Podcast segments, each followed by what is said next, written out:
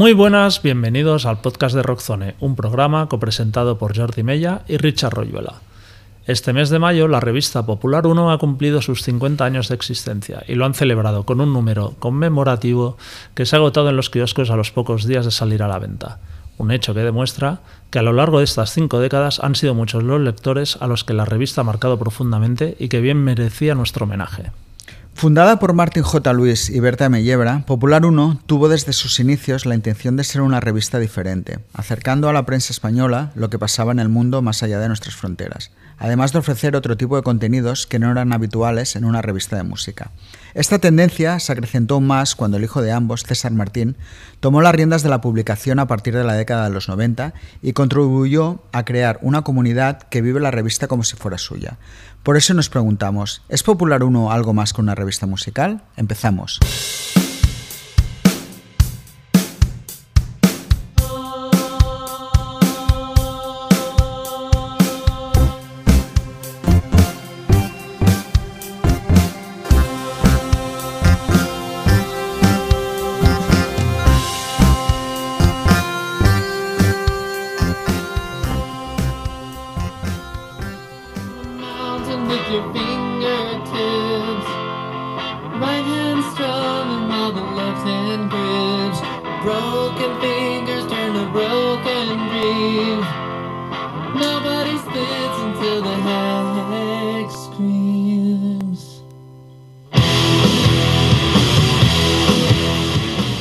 Una revista musical cumpla 50 años es todo un récord mundial. Es solo que algo han conseguido cabeceras tan emblemáticas como Rolling Stone y por ahora ninguna otra en nuestro país. El gran mérito de Popular 1 es haber sido fiel a su propia personalidad, aunque como cualquier revista haya sido un reflejo de lo que pasaba en cada momento, lo que se podía encontrar cada mes en sus páginas tenía mucho de impredecible consiguiendo que sus lectores acabasen convirtiéndose en fans como si de una banda se tratase. En sus páginas han escrito prácticamente todos los periodistas que han marcado la prensa musical en España en este medio siglo, además de ofrecer exclusivas con históricas sesiones de fotos con artistas como Queen, Emerson Lake Palmer, Motorhead o Marilyn Manson. Son muchas las bandas que despegaron gracias a haber aparecido en sus páginas y recibir su apoyo. Pero además de la música, a partir de los 90, con la llegada de César Martín como redactor jefe, cobraron mucha importancia los artículos con temas que iban más allá de lo musical. Ya fuese el cine clásico, de serie B, la pornografía, personajes pintorescos del mundo del burlesque, la cultura pop o en definitiva cualquier artista que se apartara del mundo convencional. Todo ello ha ayudado a crear un universo propio que ha dado a Popular 1 una personalidad que ha perdurado hasta el presente.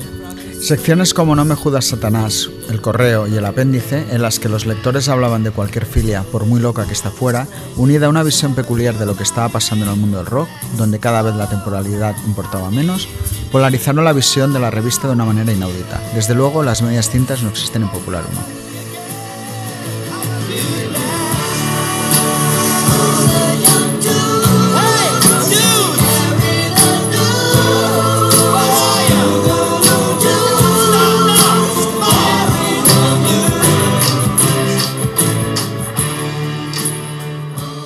Para charlar sobre Popular 1 hoy tenemos a dos nombres clásicos de la revista como son Alberto Díaz y Fernando Tansencias, que además pues también son escritores fuera de lo que es la, revista en sí.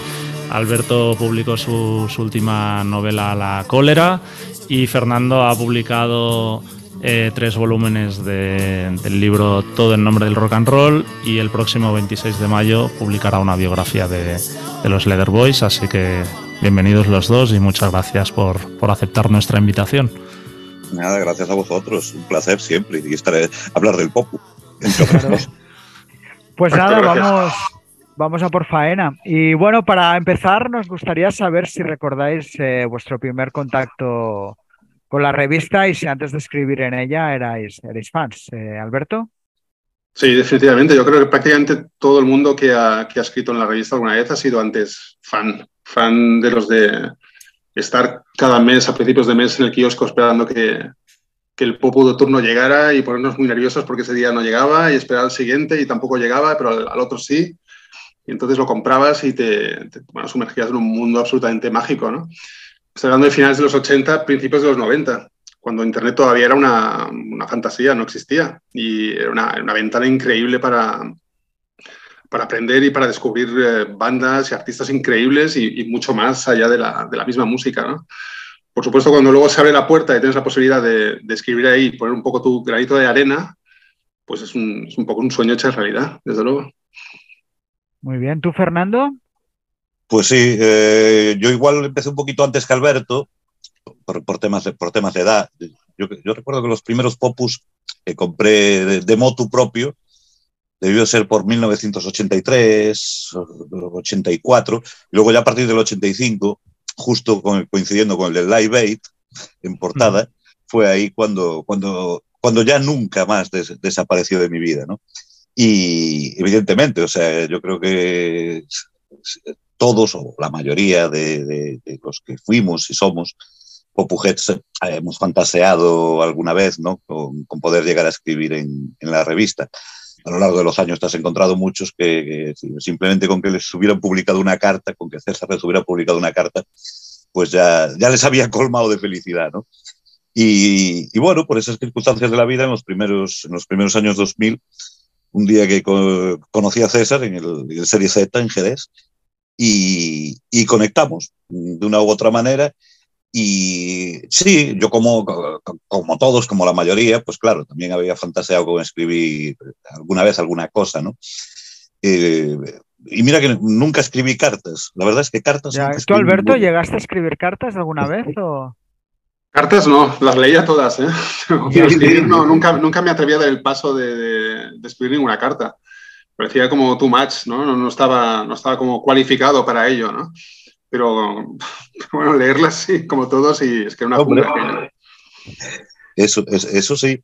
Y, y, bueno, pues una cosa fue, fue llevando a la otra y ah, yo colaboraba con un fanzine cutre por aquí de, de, unos colegas, pero más allá de eso, yo lo único que, que, que ponía era, era, mi nombre en las facturas, ¿no? Y, y, para, de, y para de contar. Hasta bueno. que, bueno, animado, animado por César, pues me, me, me puse a ello. Ahora y... hablaremos de esto, ¿eh? No te adelantes, haremos esta pregunta. ¿eh? Okay. Así no, que sol, no, soltemos spoilers. Lo dejamos, entonces. empezaste fuerte a mediados de los 80 y obviamente eras fan, o sea... Eso sí, eh, lo, lo, lo, que, lo, que se dice un popuje de, de, de, tomo y lomo. De, de tomo y lomo, perfecto. Eh, Jordi. Pues yo la empecé a comprar con regularidad, diría a partir del 87 o así. Y también, como Alberto, o sea, cada final de mes ir a hacer la ronda de kioscos a ver dónde había llegado, ¿no? O sea, me pegaba unas buenas pateadas, la rambla para arriba, rambla para abajo. Y, y yo sí que había escrito, diría al menos un par de cartas. Creo que me publicó una y sobre el concierto de Robert Plant, creo, en Estudio 54, juraría. Y la otra creo que, que era sobre Guns N' Roses en, Londres, el concierto de Wembley, que esa no, no sé si la publicó o no, pero bueno, sé, sé, que la escribí y aparte era una carta de esas largas. Pero bueno, luego hablaremos más de, de la entrada. ¿Tú, Richard? Eh, pues yo la época, recuerdo lo primero que me compré de todo relacionado con el Popu, que era muy, muy niño, era un especial de Barón Rojo, Bus y, Leño, que salió, pero tal, o sea, yo era un crío, pero en aquella época había descubierto la música y Barón Rojo, me acuerdo de que valía 200 pesetas el especial, que era una fortuna para, para un de 11 o 12 años. Y de hecho la revista la conocía, pero claro, no, no sé, no estaba tan al alcance o no te podías gastar. Y yo creo que fue a mediados de los 80 también. Yo creo que con 15, 14 años o por ahí más o menos, que yo creo que empecé a comprarla con regularidad.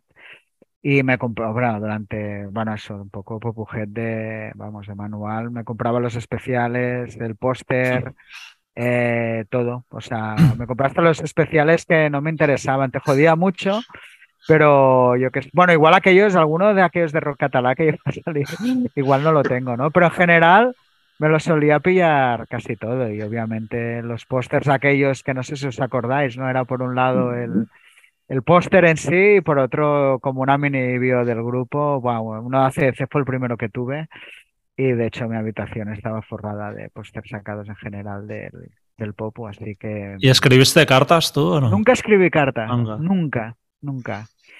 Eh, no sé por qué. Pues bueno, yo creo que ya era perezoso para escribir como ahora. Entonces, pues, pues no, nunca me atreví, pero yo creo que era un poco más de timidez o, decir, hostia, ¿no? Un poco lo que ha dicho Alberto, ¿eh? Hostia, ¿qué vas a decir tú aquí o esto, ¿no? Y no, no, la verdad es que no, nunca tuve ni, ni la intentona de, hacerlo, no, se me pasó por la cabeza. muy bien. Pero bueno, muy fan.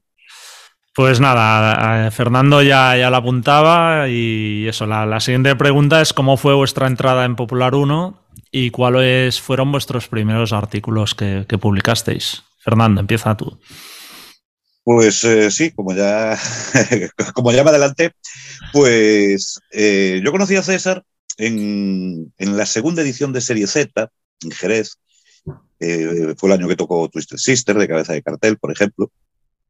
Y, bueno, pues vale, conectamos y eh, o sea, yo, le abordé además como, como, el típico popujet, ¿no?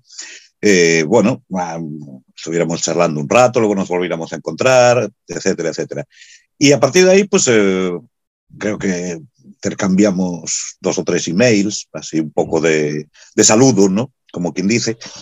Y es que el, el, concepto tiempo se, me, se, me, dispersa eh, conforme pasan los años. Pero debió pasar, si el Z fue en 2003, en 2004 yo tuve que ir a Barcelona, porque yo de aquella tenía una tienda de cómics, y se hiciera una convención de librerías de cómics en Barcelona. Y bueno, me invitaran y dije, esta es la mía, tengo que aprovechar para, para ir a conocer la famosa relación del Popu, ¿no? y, así fue, le, escribí a César, eh, me dice, sí, sí, vente por aquí sin problema, tal. Me escapé un rato de, un showcase, unas presentaciones de cómics eh, muy aburridas que, había, y, dejé esa mañana para, ir hasta allí. Y así fue, y ahí estuvimos comentando, incluso de hacer, eh, me dice, ¿tú te animarías a escribir algo de cómic o Coincidía además que con el cierre del Víbora, se, acababa de anunciar el cierre de, la legendaria El Víbora, y dije, hombre, pues, pues sí, lo podemos, puedo intentarlo, no es gran cosa, pero a ver qué, a ver qué sale de ahí. Que, claro, lo que no le dije es que eh, si a mí, si yo me ponía a escribir algo, lo que menos me apetecería escribir es de cómics. De hecho, lo sigue siendo a día de hoy. Eh, preferiría escribir de música o de cine, eh, bueno, vale, pues ahí fue cuando la cosa al final no se hizo ese artículo sobre víbora, pero pues dos, tres, cuatro meses después me escribió él eh, eh, diciéndome que se iba a hacer un artículo de, mm, sobre discos olvidados de, grandes bandas y si tenía alguna sugerencia. Y bueno, así a bote pronto, pues le apunté seis o siete, creo que. No me acuerdo exactamente cuáles, pero estaba uno de Raging Slav, por ejemplo. Me dice, vale, pues si te apetece, escribe tú sobre ellos así unas cuantas líneas. Digo, hombre, pues vale, ¿por qué no? Eh, le gustaron y hasta hoy, 18 años después. Muy bien. ¿Tú, Alberto?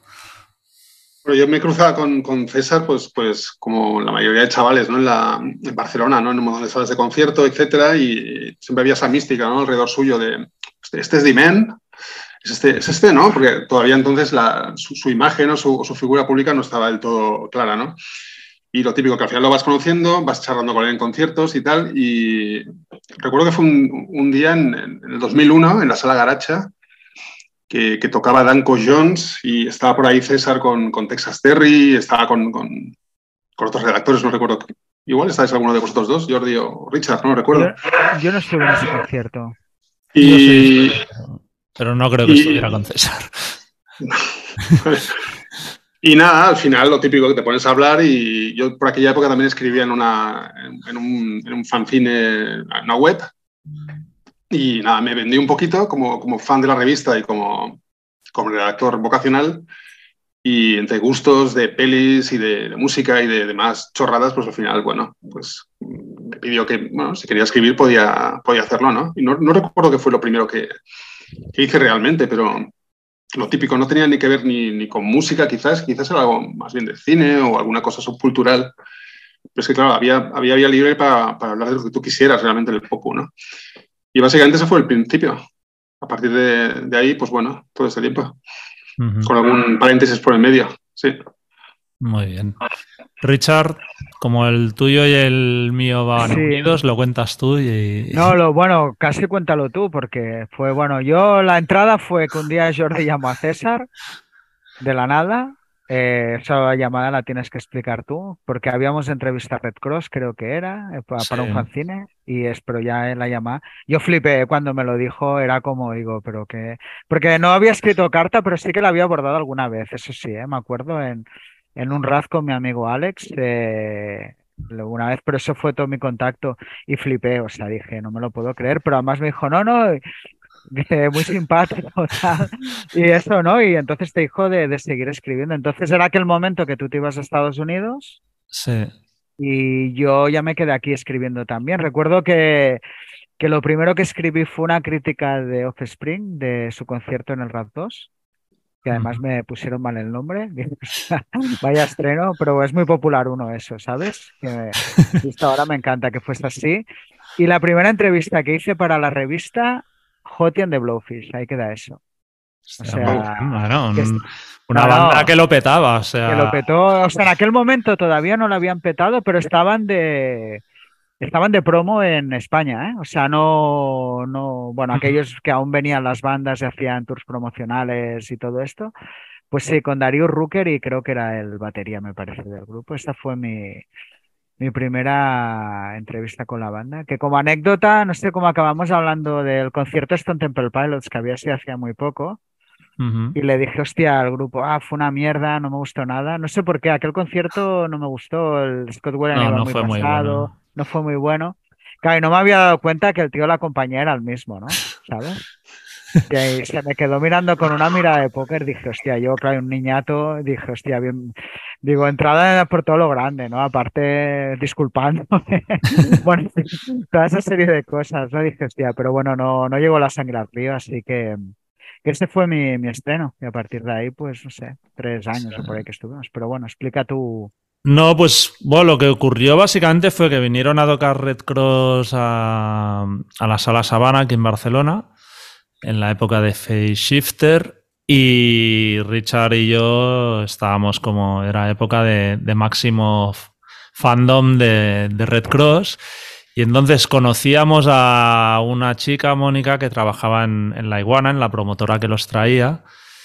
Y a través de ella lo del fanzine, o sea, en realidad era como mentira. Era sí, vamos a hacer una entrevista a un fanzine, pero el tal fanzine a priori no existía, o igual luego íbamos a intentar colocarla, pero le echamos un poco de morro. Y nada, nos plantamos ahí en Sabana, hicimos la entrevista, fue súper guay. Claro, también la primera que haces, encima con un grupo que, que te flipa, pues estábamos de subidón total. Y a mí me dio por, después de transcribirla y redactarla y leerla y tal, decir, joder, pues vamos a intentar meterla en el popus, sí, ya me... Claro, es, que en esa época no había ni email ni nada, no sé si la mandé por fax o pasé por la reacción y se la entregué directamente Yo creo que le llamaste, ¿eh? me parece. Sí, no, le llamé, pero claro, después se la tendría que dar de alguna manera. Yo, igual como la reacción no estaba muy lejos de, de casa mis padres, puede ser que primero hablara por teléfono y luego se la fuera a llevar.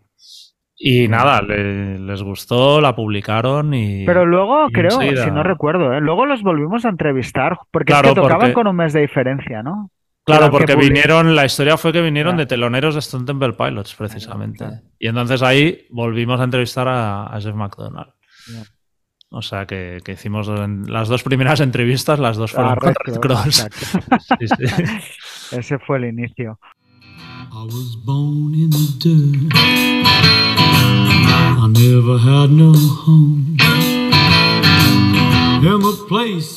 Hablando de bueno de entrevistas clásicas, de, vuestra participación en la revista, ¿qué artículos, críticas o entrevistas tenéis mejor recuerdo?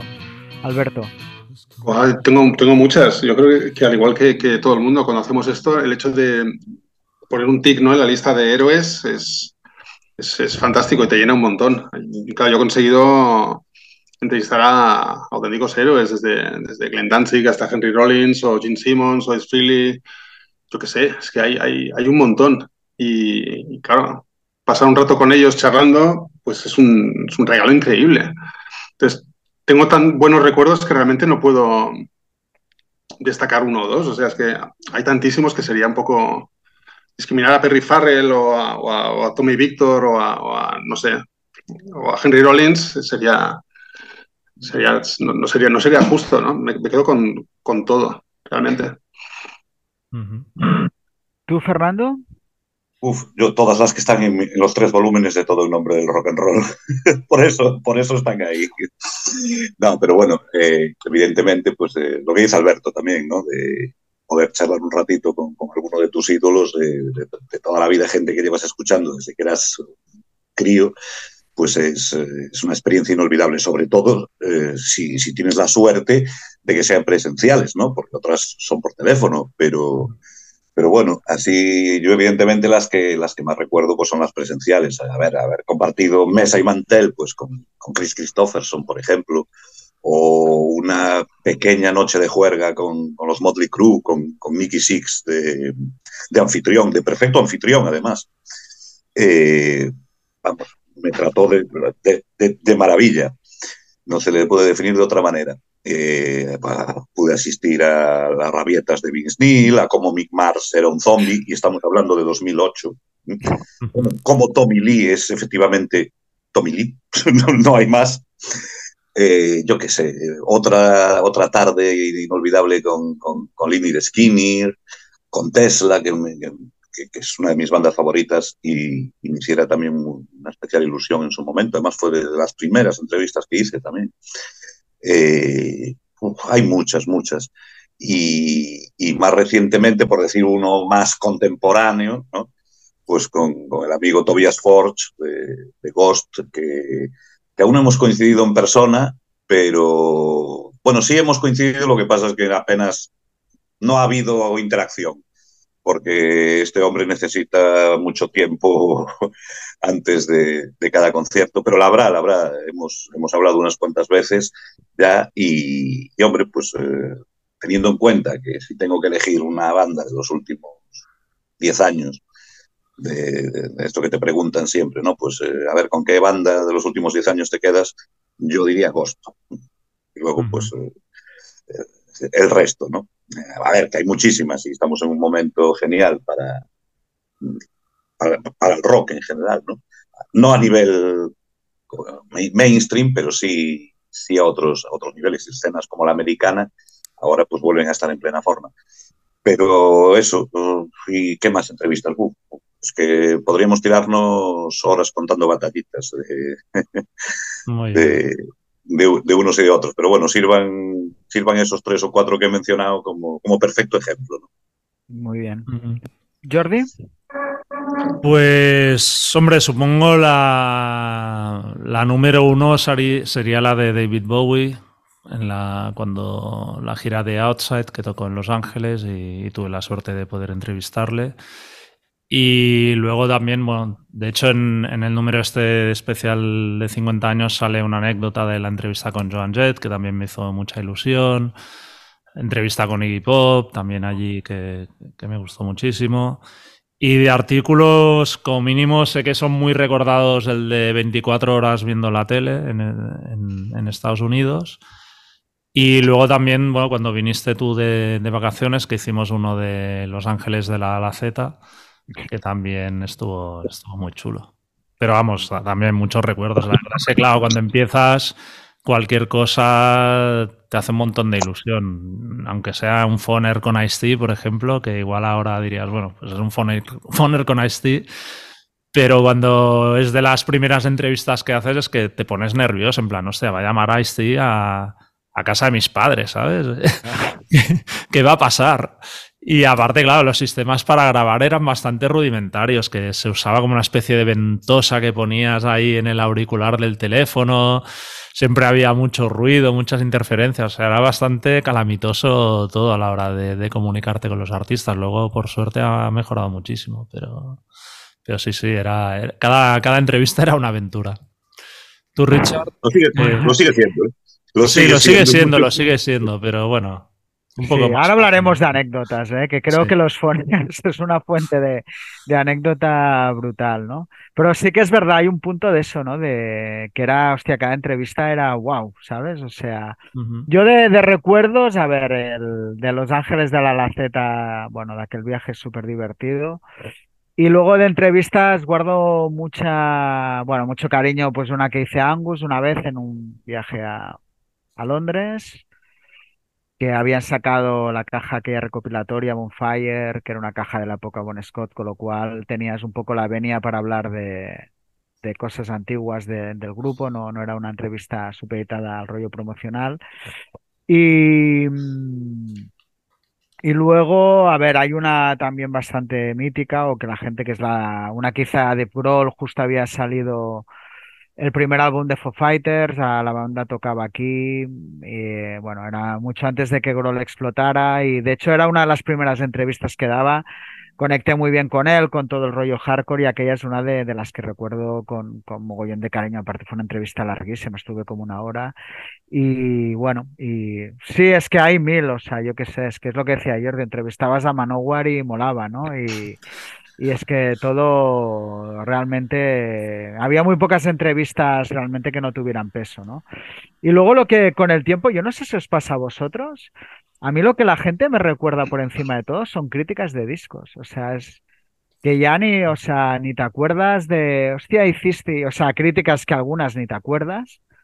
Y luego sí que hay algunas que regularmente, sobre todo hay dos que es A Not con the Wolves de Rancid y, Wild White Heat de, de Social Distortion. de Social Distortion. O sea, que son dos críticas que, que la gente me recuerda constantemente, especialmente la de Rancid, ¿eh?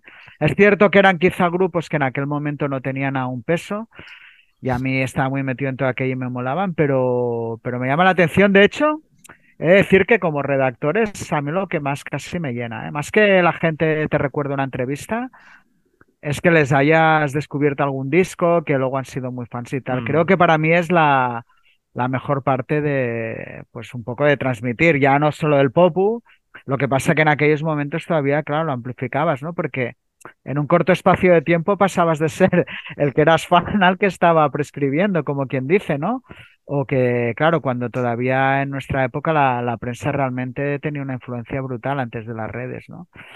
Y sobre todo eso, es de lo que guardo casi mejor recuerdo, más que entrevistas o tal, de, de cuando la gente te viene y te habla de, de tal o cual disco. Eso es, bueno, a mí me mola mucho, es súper Mm. chulo, porque al final supongo que estamos un poco por lo mismo, ¿no? Por, es- no sé, ¿no? Enseñar nuestra sí, pasión sí. o transmitirla y tal, ¿no? Entonces cuando eso llega a la gente, y a día de hoy me sigue molando, ¿eh? O sea, quiero decir, es algo que, que no es que con el tiempo se haya difuminado, pero en aquella época era más marcado porque la gente no tenía tantos medios para descubrir, para descubrir música.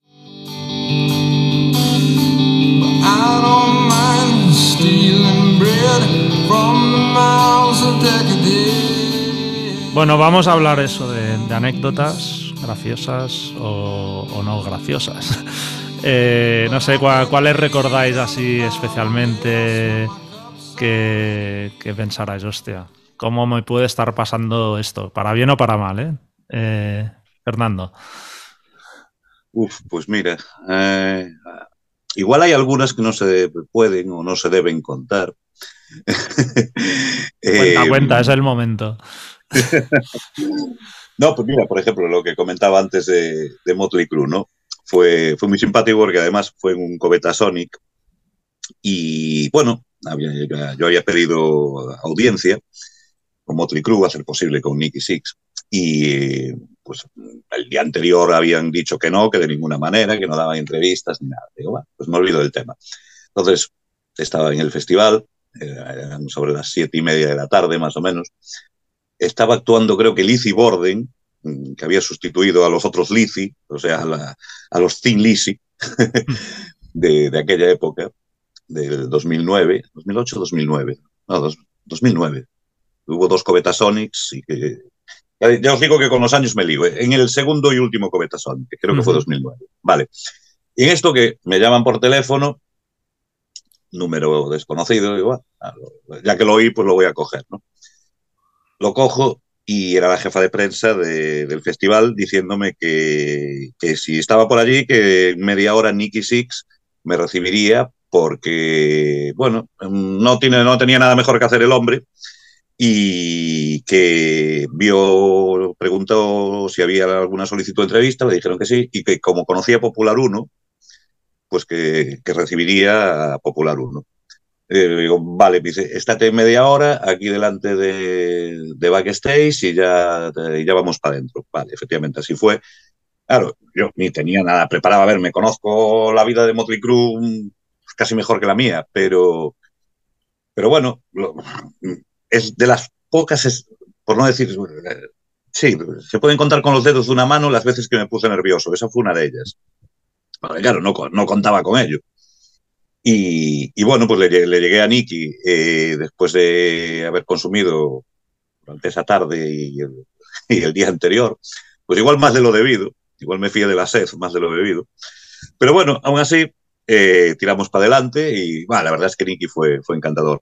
Y no solo esto, o sea, era una cosita para 15 minutos que se acabó prolongando hasta los 45 más o menos. Y no solo eso, que me invitó luego después del concierto a, a, volver y, bueno, pues tomaron algo, ¿no? Así fue, efectivamente.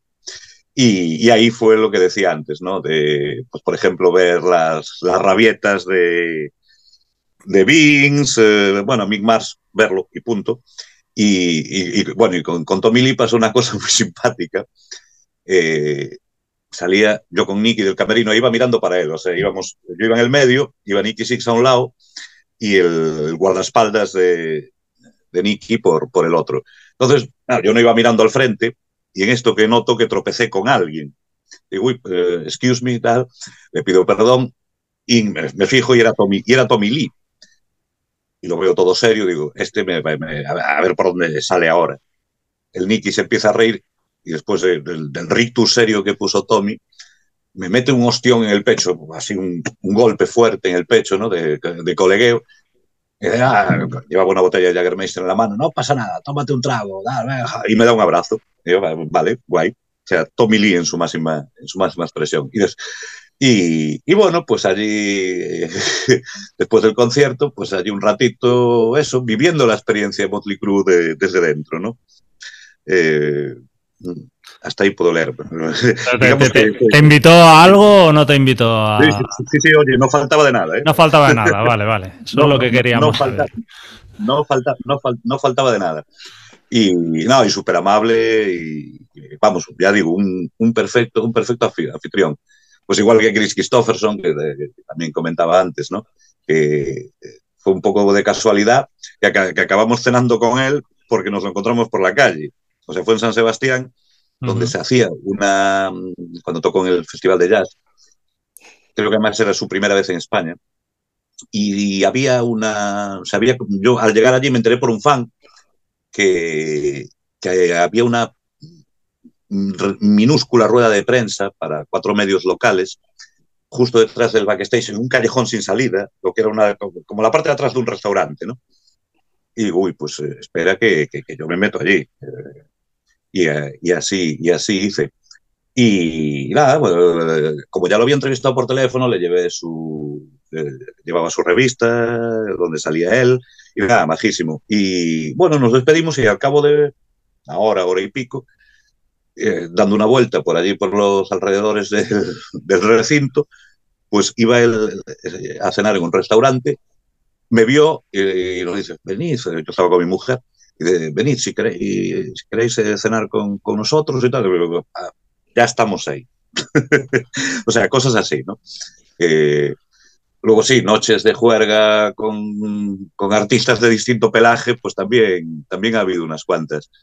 Pero bueno, esas uh, son, son, así las que, las que más recuerdo ahora, ¿no? Pero, pero bueno, que ha, las ha habido de, de, de, de, muchos colores, desde las más tranquilitas, como podremos, podemos decir que fue estas, hasta algunas igual un poco, un poco más corrosivas. ¿no?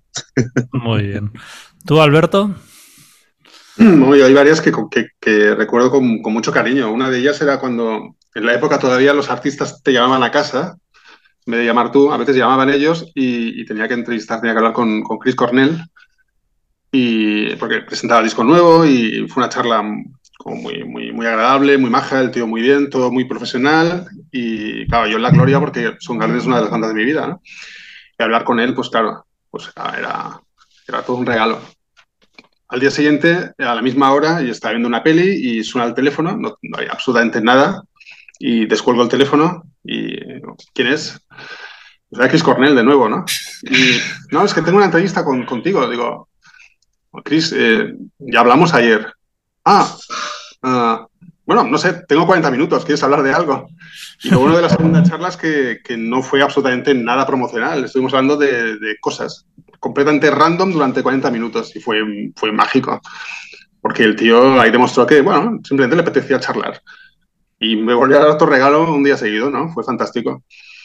Y luego en plan de, de, una entrevista que también recuerdo con mucho cariño, aunque ya es del, un poco el, el tierra trágame a ratos, fue cuando, cuando entrevisté a Steven Seagal, mítico actor de método, que, que, que si no llegaba a momentos un poco como de, de, de, vergüenza por, por su parte, ¿no? El pobre hombre, pero, pero también fue muy divertido, porque, bueno, no sé, si, si recordáis la entrevista, el pobre hombre reconocía estar completamente encasillado y hubo un momento de, de una microdepresión en público ahí conmigo que, que, tuve que animarle y todo, a Steven Seagal, y fue como un poco friki aquello, ¿no? No sé, hay, hay un montón, pero estas dos me acaban de salir ahora. Eh, una en el lado bueno y otro en el lado un poco más friki. Como, como, la de Cornell, tuve yo una parecida con Scott Gorham, de Think Lizzy. Bueno, eh, aún tenía yo la librería, me acuerdo porque la hice desde allí, fue por teléfono. Y vale, me, me llamó Gorham, el, el, la hora pactada, el día pactado, y aún estuvimos pues como 45 minutos más o menos. Sobre el... Vale, entonces eh, cuando eso ya llevábamos un buen rato, eh, el tío me dice, mira, es que me tengo que ir ahora, digo, vale, pues no pasa nada, ya llevamos un ratillo, muchas gracias, tal. Y a los tres días o así, me acuerdo que era un viernes, eh, si la entrevista fue el lunes, martes, el viernes, a última hora ya me iba a ir yo de la librería, eran casi las nueve de la noche, me llaman por teléfono, veo que es un número de fuera y dije, bueno, yo recuerde, no tengo ninguna entrevista hoy, a ver quién me llama. Descuelgo y era Scott Gorham otra vez, que se había guardado mi número porque le había sentado mal tener que dejarme. De, hombre, llevamos 45 minutos. Bueno, pero es por si quieres preguntar algo más y tal. Yo ahora puedo, no hay límite de tiempo, pues nos tiramos otros 45 minutos o así de, de cháchara. Pero vamos, es, ese tipo de cosas no te las hace cualquiera no te las hace cualquiera, y menos pues leyendas pues como Scott Gorham o en el caso de Alberto, el propio, el propio Chris Cornell, ¿no? Eh, uh -huh. Pero sí, lo de confundirse de días, ha, pasado, ha pasado más de una vez. Una vez llamó Imelda May a casa, eh, y qué suerte que lo cogí yo, pero hubo otro artista que no se lo cogí yo, y claro, yo ni siquiera estaba en casa, lo cogió mi mujer y, y dice, pero, pero tú quién eres? Eh, eh, bueno, eh, dice, pues es que Fernando no está. Y el tío, por lo visto, empezó a soltar una serie de improperios que ella no pilló muy bien. Bueno, ese tío era Jamie Jasta, el de Hatebreed. Yo eh, no se había confirmado la entrevista, pero por lo menos hacia mí, pero él sí la debía de tener Él la tenía confirmada, ¿no? Sí. Claro, pero por ejemplo, otro que, con que pasó tres cuartos de lo mismo fue con Wilco Johnson. Eh, vale, se había hablado, pero no se sabía, no me habían confirmado ni día, ni hora, ni nada. Y en esto que estaba yo llegando una tarde, a eso de las seis y media, siete de la tarde, a llevar a mi hijo a entrenar, aparco el coche y justo suena el teléfono, número Guiri, y digo, dice, hello, I'm Wilco Johnson. Digo, ehm, hola, pero um, no teníamos una entrevista por hoy. Digo, pues, pues, pues, igual sí, pues igual sí, pero discúlpame que no la tenía yo muy confirmada. Dice, bueno, pues eh, si te viene bien, uh, hablamos. Digo, siempre sí, me viene bien, venga. Y desde el, y desde el coche la, la hicimos. Haces.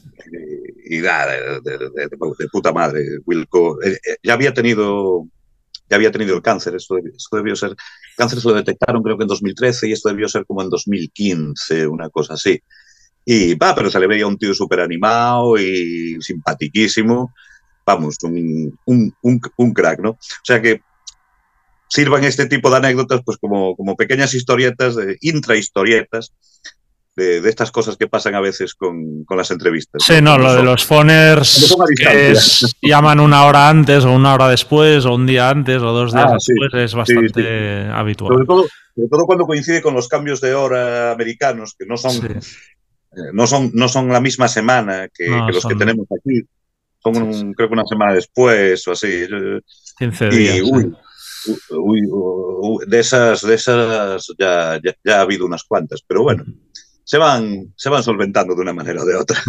¿Tú, Richard, alguna...? Bueno, esto lo de los phoners era muy divertido porque cada veces como era esto, es que te llamaban a casa al teléfono de casa, claro, es que no había móviles, no había nada. Claro, si llamaban a deshoras, la posibilidad de que lo cogiera tu madre eran altas, ¿no? Porque no, igual no estabas o tal, o sea, recuerdo, hay un Donita Sparks, mi madre, que tuvo que ser épico, ¿sabes? Porque se equivocaron de hora. Luego me dijo Donita Sparks, es muy simpática tu madre, no sé qué coño hablarían. Pero, pero claro, cosas de estas, de anécdotas, había muchísimas, ¿no? Yo luego así de que recuerde, pues bueno, esto, recuerdo la primera vez con, con Grohl, ya te digo, quizá ahora el personaje lo tenemos distorsionado, pero entonces era el batería Nirvana. Yo era un tío, claro, yo lo había visto tocar con Scream en Barcelona. Claro, hay músicos de esos que cuando hay algún punto de conexión de ese tipo, pues se creó un ambiente muy chulo. La de Angus Young recuerdo muchísimo, o sea, es algo que me impactó, lo que llegaba a fumar. O sea, es algo alucinante que ya siempre en muchas entrevistas, todo de que era más difícil verlo en entrevistas, lo veías muchas veces con, con, con tabaco, pero es que era algo absolutamente brutal, o sea, era uno detrás de otro, ¿no? Me, me, me chocó la atención lo pequeño que era y lo que fumaba, ¿no? Y, esto. Y luego, por un lado, no, eh, bueno, un personaje muy curioso, ¿eh? Como con un discurso muy preparado. O sea, era como, yo creo que es un tío súper inteligente. Básicamente me dio la impresión aquel día, ¿no? Que deja hacer hasta donde él quiere dejarse llevar, pero que al final es muy difícil, pues, pues sacarlo de, de su discurso, ¿no? Creo que es muy en consonancia con lo que ha sido. Pero sí que me llamó mucho eso la atención, lo, lo pequeño y lo que llegaba, lo que llegaba a fumar, ¿no? Eh, y luego hay una que está, mira, creo que es la primera vez que lo explico porque no la pude explicar en la revista. De vez en cuando, eh, no, no pasó muchas veces, eh, pero a veces por curro, si tenía lo mejor, ahora ya no lo hago, pero yo durante una época llevaba la prensa de Roadrunner y a lo mejor alguna vez si César se quedaba sin alguien, pues igual hacía la entrevista, pero te hablo que esto pudo haber pasado una vez o dos como mucho, ¿eh? No, no era una constante, ¿no?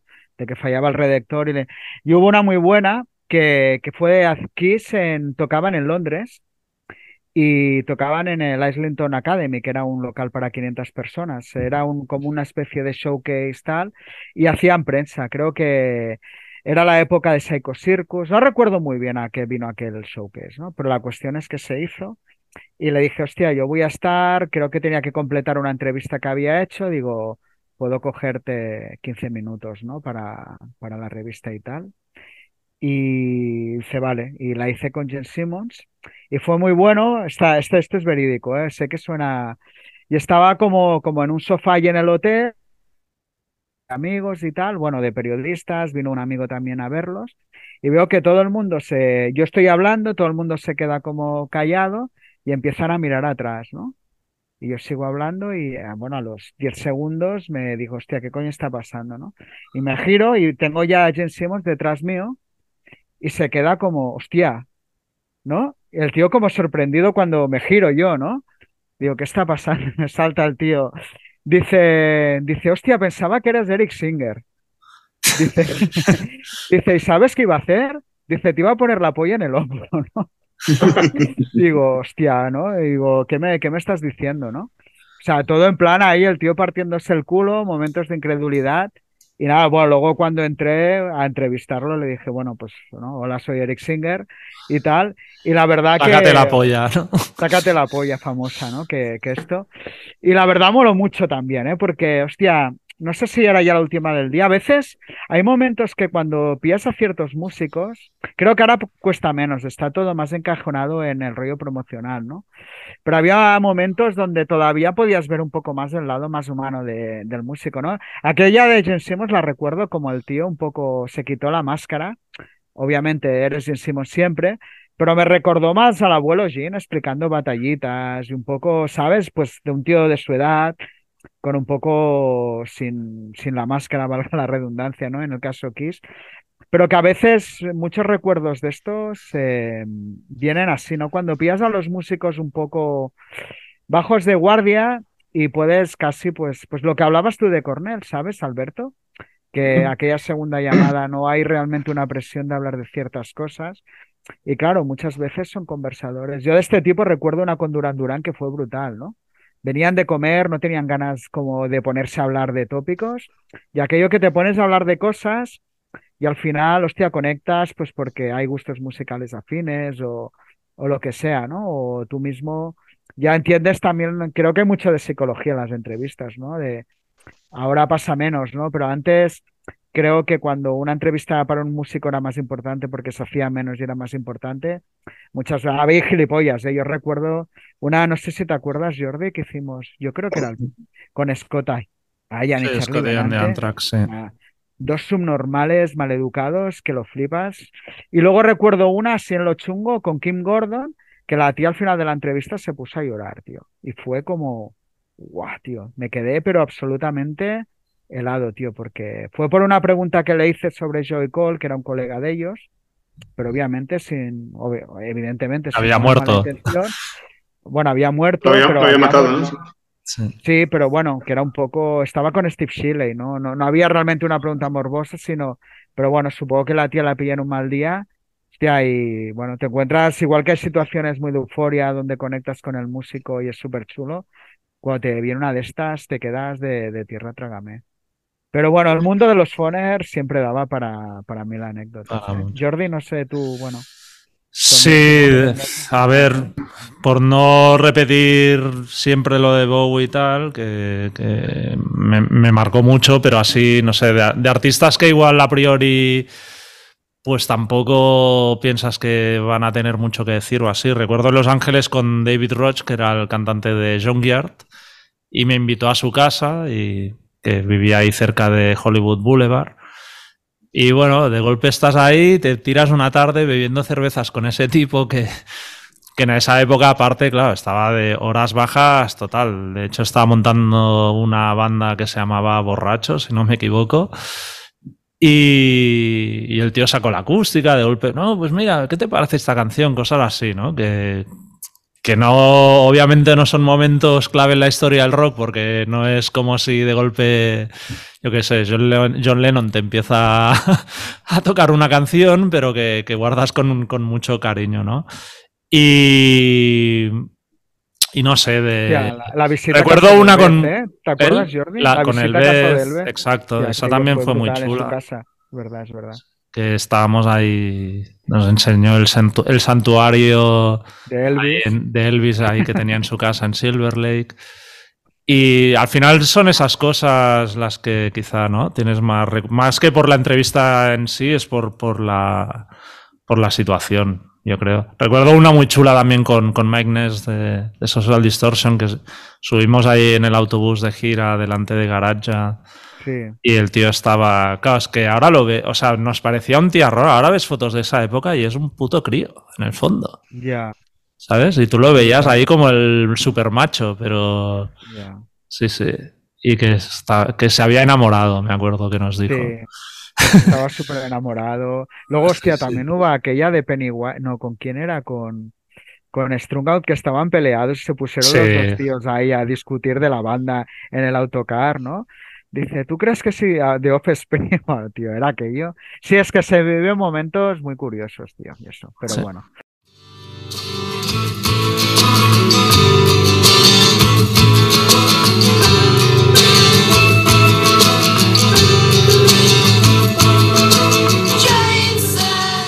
Continuemos con Popular 1 y vamos a hablar de, creo que es inevitable, de la figura de César Martín, que bueno, ha sido fundamental en la personalidad de la revista. ¿Cuál es vuestra opinión sobre su aportación en la revista? Y si creéis que es una figura poco valorada dentro del periodismo musical. Creo que en general no seremos muy objetivos, pero bueno, eh, Fernando. Hombre, eh, pues mira, yo te diría que, que si nosotros cuatro estamos aquí hablando hoy es gracias a César, ¿no? Eso, eso creo que es impepinable, ahí no hay, no hay discusión. Entonces, eh, con eso debería estar todo dicho. Eh, lo, que, lo, que, lo, que, comentas tú de que no, es una figura quizá demasiado valorada dentro de lo que es el ámbito periodístico musical español, si es que eso existe. Eh, vale, mmm, yo lo tengo hablado con él también más de una vez. Y él tiene el estatus que quiere. O sea, mmm, no, se, no se quiere vender más. Vender me refiero a venderse a sí mismo, ¿no? Eh, a ver, no, él podría eh, chasquear los dedos prácticamente y poder salir cuando quisiera, pues cuando sacó los libros de No me judas o ahora con el 50 aniversario o en cualquier momento, pues eh, medios generalistas, pues eh, hablando de, de, de, lo que fuera, ¿no? Y si yo creo que si hay una voz autorizada dentro del, del periodismo musical español de los últimos 35 o 40 años, eh, a nivel de rock, es él.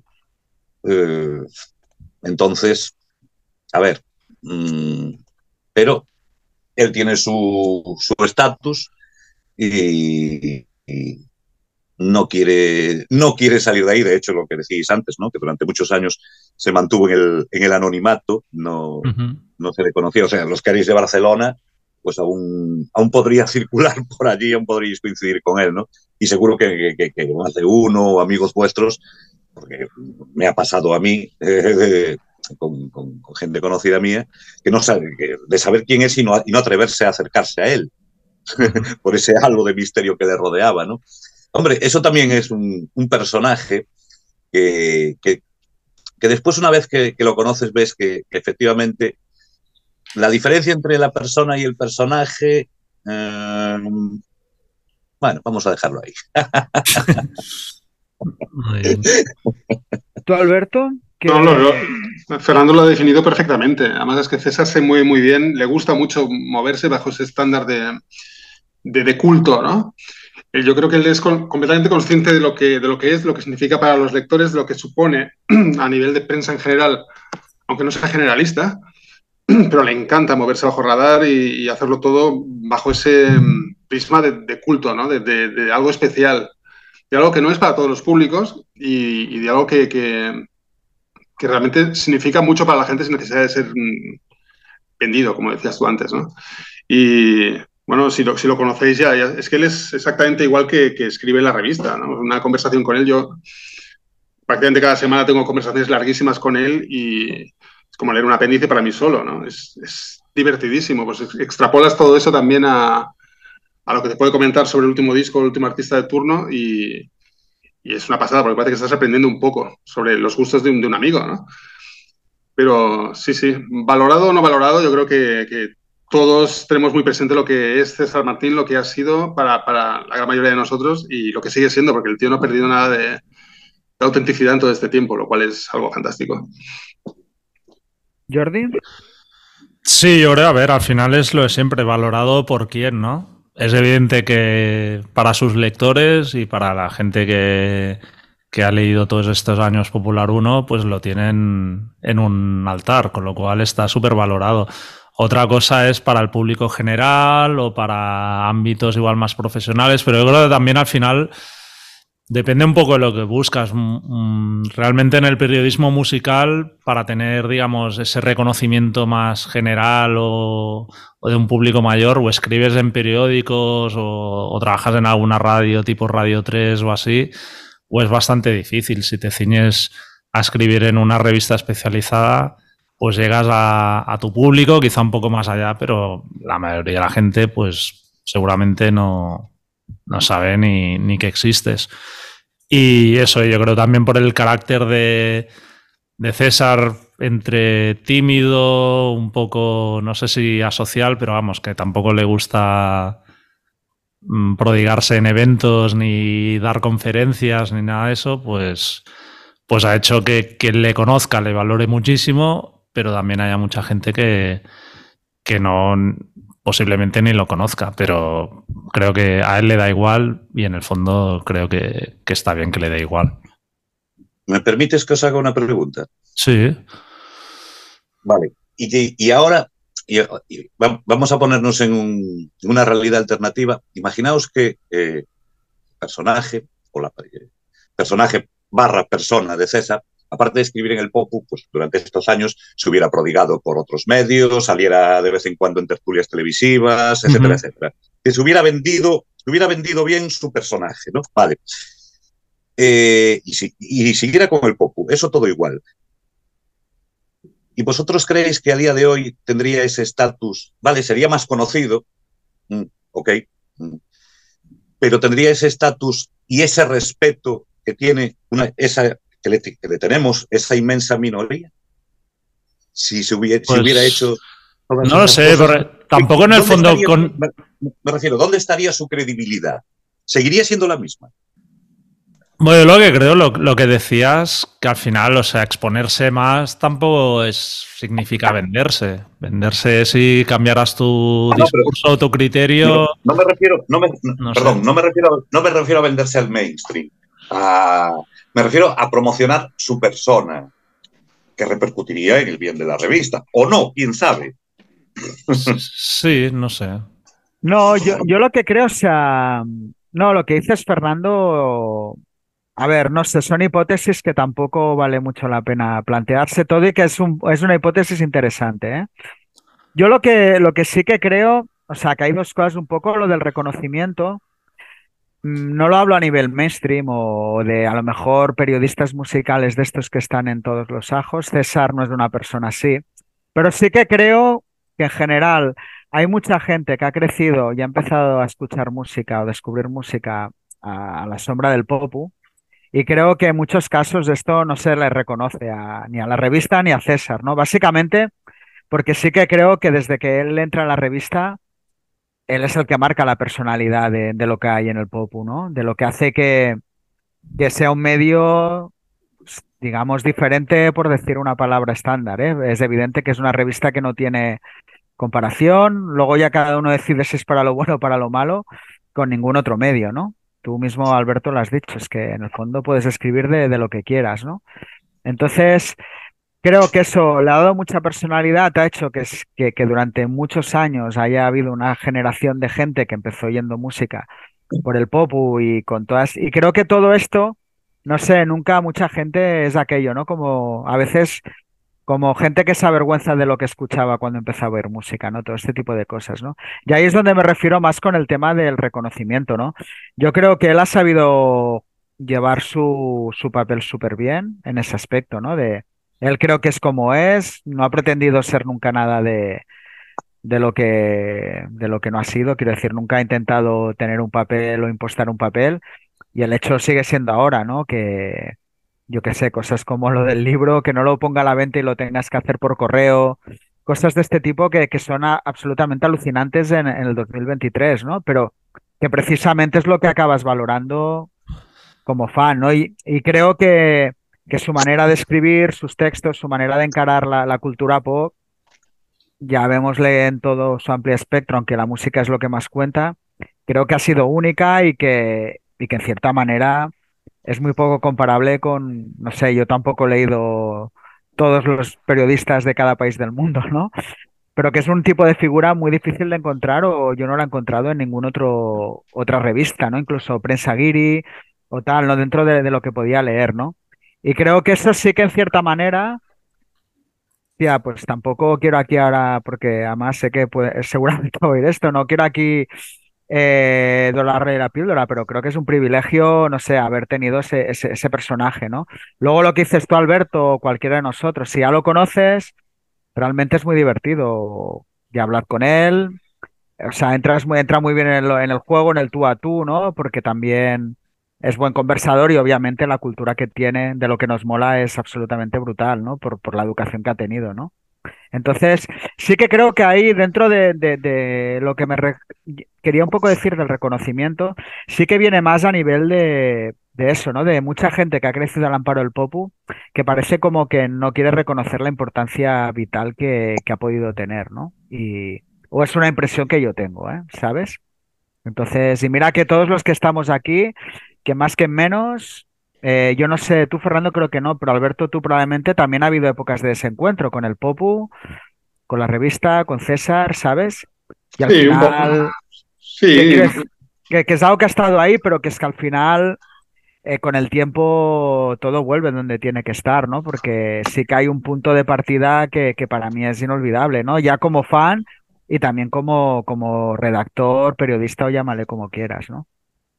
Es que es eso. Además, César para nuestra generación es lo mismo que, que Berta y José Luis fueron para, para la generación previa, ¿no? Los primeros años de la revista, las primeras dos décadas al menos, ¿no? Ellos eran estrellas de la revista al mismo nivel que Emerson, Emerson Lake and Palmer o Marilyn Manson o, o James Addiction o, o quien fuera, ¿no? O sea, una prueba evidente es que no sé el tanto por ciento, pero gran, gran parte de los lectores, eh, cuando compran un nuevo Popo, eh, ¿por dónde empiezan? Por el apéndice o el correo. Espérate, que esa era la siguiente pregunta, de hecho.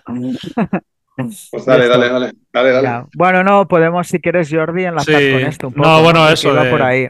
Sí, sí, precisamente de igual por ese magnetismo, ¿no? Siguiendo con la figura de César, pues mucha gente lo primero que leía en la revista era el correo y el, y el apéndice y el No me judas, que eran básicamente donde él volcaba más quizás su, su personalidad y se explayaba en expresarse de manera más, más personal. ¿Vos, es, es vuestro caso, Alberto?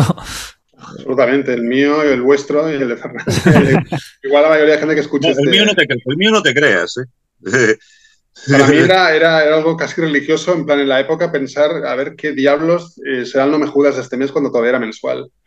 Y a ver por dónde nos viene este hombre, ¿no? Y era, era la mayoría de veces era absolutamente increíble.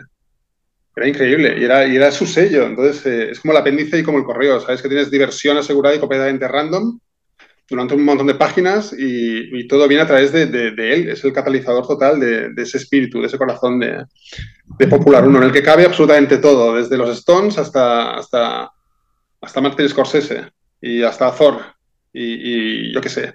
Sea, cabe absolutamente todo. Y todo tiene, una- todo, todo tiene lógica, todo encaja perfectamente y tiene un sentido y el sentido lo, lo da la revista, lo da él. Eso es algo muy peculiar que realmente no creo que existan las revistas solo en el pop.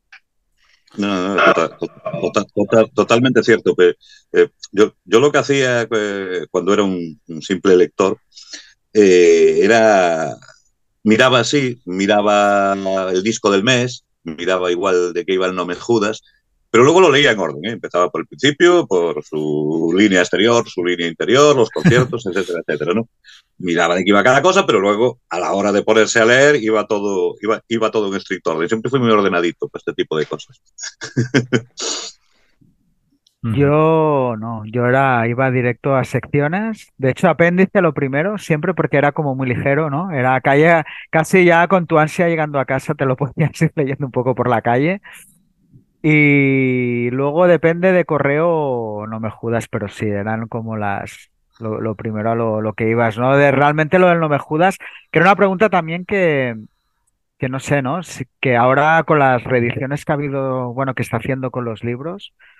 Que una de las cosas que más me, me ha sorprendido es la, la frescura con la que los textos aguantan, ¿no? O sea, que es algo que, porque yo desde antes de salir los libros, sí que es verdad que hacía muchos años que no, no leía, ¿no? No los leía o, revisaba.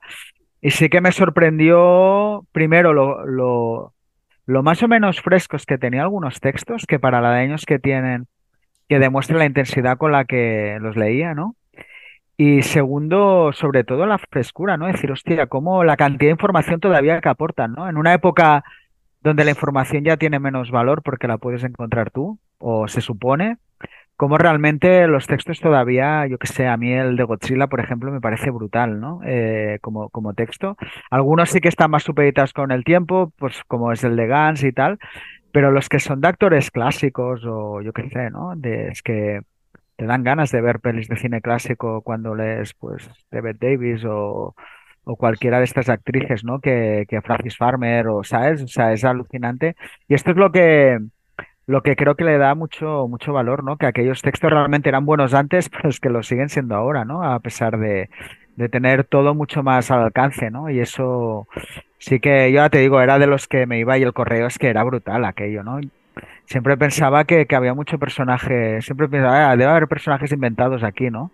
Pero yo creo que no, que era todo real. Otra cosa es que hubiera gente que lo escribiera para provocar, ¿no? Que ahí entramos ya en otro tipo de conversación, pero, pero sí, sí, era, era, eran mis secciones y, y bueno, y esto. ¿Tú, Yo, de hecho, a veces me, me leía las respuestas del correo antes de, le- de leerme de las la carta, cartas. evidentemente. Si es que la gracia está muchas veces en entonces, si la respuesta le veía ahí que tenía un poco de, de chicha, me leía la carta, pero es que a veces eso, da- daba igual, con la respuesta ya tenía suficiente.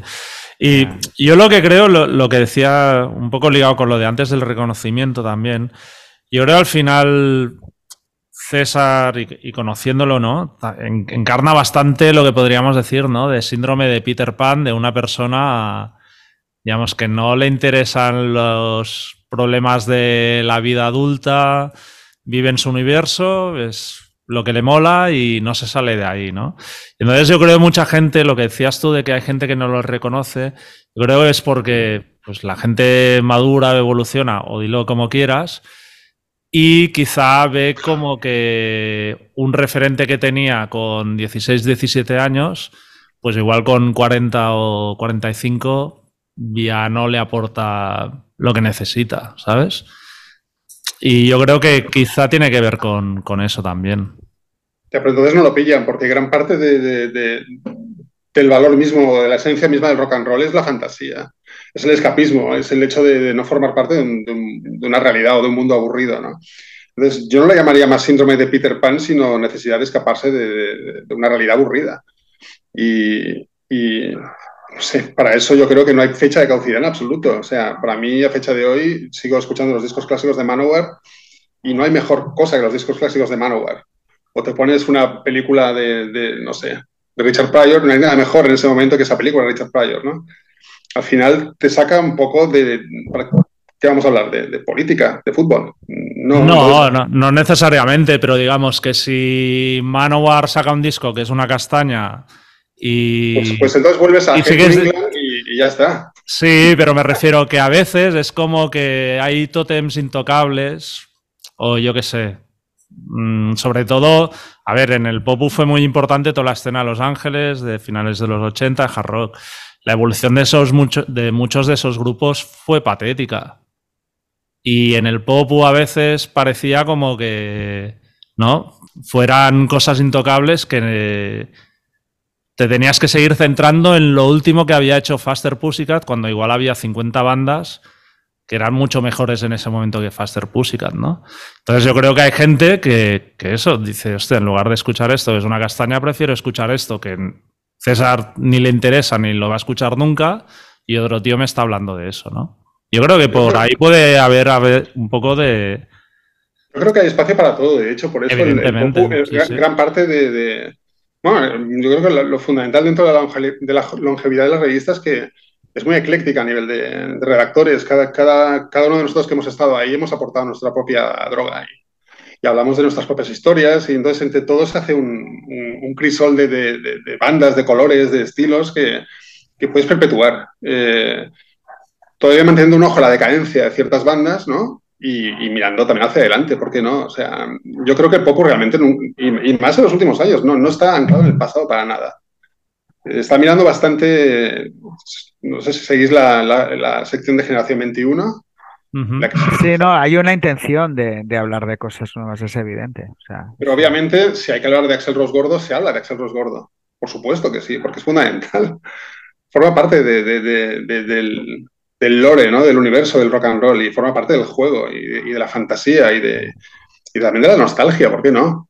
No puedes cerrar la puerta a todo eso. Puedes quedarte con todo igualmente y disfrutarlo. Yo, el equilibrio me da la impresión de que está ahí, en poder eh, sentirte como un crío de 14 años a veces que escuchas un disco de Judas Priest y escuchas el último disco de, de Alison Russell y valorarlo en su justa medida como, como la obra maestra que es. Eh, vale absolutamente todo. También depende de cada uno de nosotros, claro.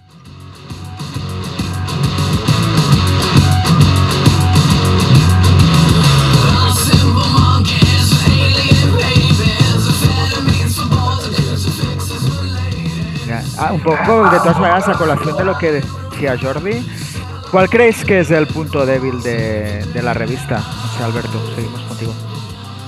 Yo probablemente no. ¿Tú? tú como persona. No, no lo sé. Pu- Punto, o punto- si hay un punto débil o creéis que está bien. No sé, supongo que, que la revista, como otras tantas revistas, o como otros tantos artistas, o como otros tantos entes, han tenido momentos de mayor bajón o mayor, no sé, re- repetición de esquemas, eh, también debido un poco al, al signo de los tiempos o al, o a- o al escenario que le ha tocado vivir.